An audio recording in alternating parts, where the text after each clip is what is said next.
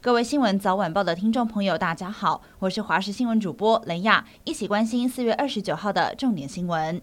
这周将是五一劳动节连续假期，不过新北市长侯友宜在昨天接受议员质询时就表示，他鼓励全国都在五一劳动节放假。人事行政总处表示，因为涉及内政部主管的纪念日及节日实施办法，又因为立法院部分委员对于纪念日以及节日放假的天数提案没有共识，仍需广泛听取各界的意见，必须要审慎衡量。人事行政总处将会配合内政部来研议。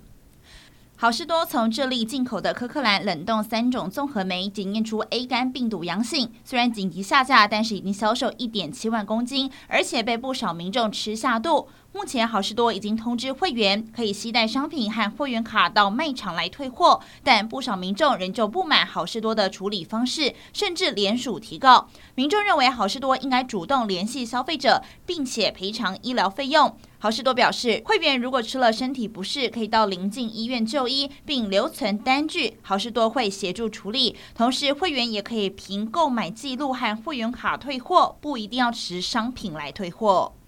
社会消息，这是韩国籍李姓女子和金姓男友在四月二十二号一同来台到高雄自由行，投诉前金区一家饭店。结果原定四月二十五号要返回韩国，但在二十四号下午一点半，金姓男子称发现女友没有呼吸心跳，向饭店人员求助，通知救护车紧急送往医院来救治。但李姓女子到院前已经没有生命迹象，抢救之后仍旧宣告不治。检警相验发现死者疑似有颅内出血。血以及头部外伤，虽然金姓男子否认犯案，但是检警认为金姓男友设有重嫌，并且向法院申请羁押。法官裁定十万元交保，并且限制出境，要定期报到。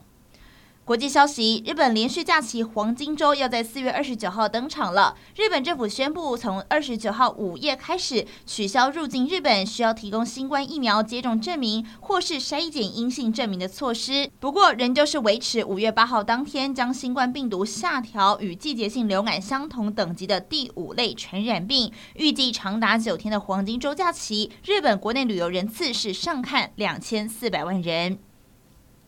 苏丹军方和快速支援部队同意再延长停火七十二小时，各国是把握时间撤离侨民。不过，就在各国紧急撤侨的时候，苏丹民众不但无处可逃，还面临缺少食物和水的窘境。尤其在冲突之前，部分苏丹民众将自己的护照送到各国大使馆申请签证，没有想到当外交官逃难时，他们的护照却被留在大使馆内，让他们被迫困在当地。就连国际红十字会都无法向苏。苏丹民众发放紧急旅行签证。